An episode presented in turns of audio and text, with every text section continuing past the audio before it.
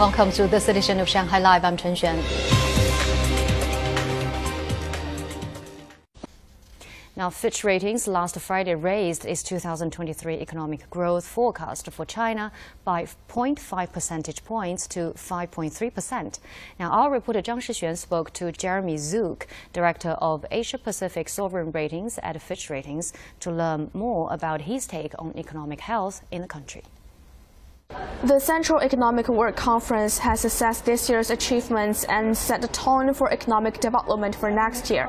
Which statements from the conference may have a big impact on growth in 2024? The statement from the from the conference about using progress to promote stability we think implies that uh, some of these efforts that the government has made so far this year will be stepped up in, into next year. So on the monetary policy side, we we think uh, that this kind of signals that there will be a, a bit more in the way of, of, modest monetary policy easing.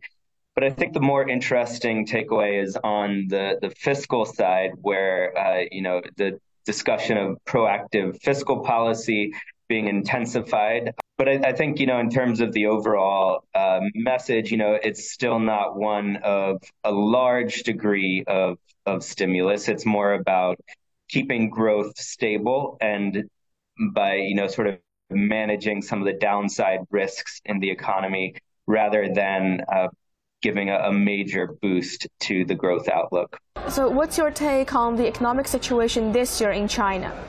In terms of our outlook for this year, we we actually just revised up on Friday our growth forecast for 2023 uh, from 4.8% to 5.3%. So I think, you know, what is uh, influencing this upward revision in growth is that the third quarter uh, came out a bit more stable and a bit stronger than what we had an- anticipated. In comparison, though, China's economy is still growing at a, a relatively strong pace compared to the rest of, of the world.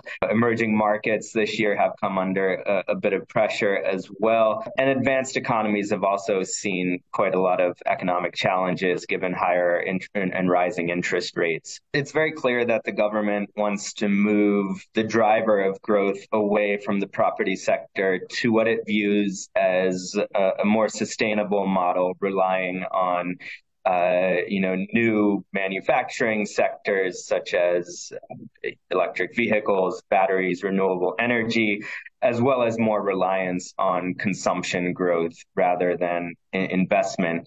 You mentioned that the country is now shifting its driving force for economic growth from property sector while also battling other headwinds. Do you think now is the right time to make the transition and what happens if we don't do it?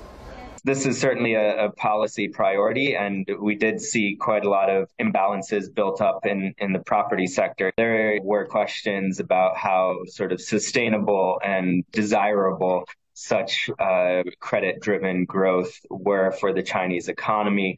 So certainly reducing the risk coming from property itself is uh, it, it, does help to to promote stability. But the question is managing this transition between uh, the property sector driven growth and this new growth model.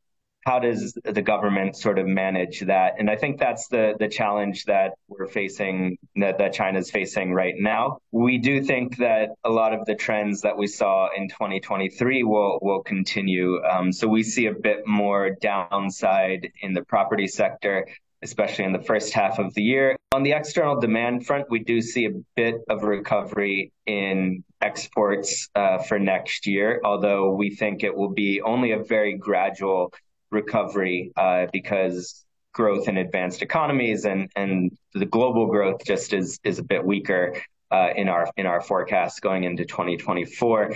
And this is where the degree of policy support will come into play. We do think, and underlying our forecasts is an assumption that the government will utilize, again, monetary policy and more significantly, fiscal policy to help uh, support uh, more stable growth next year.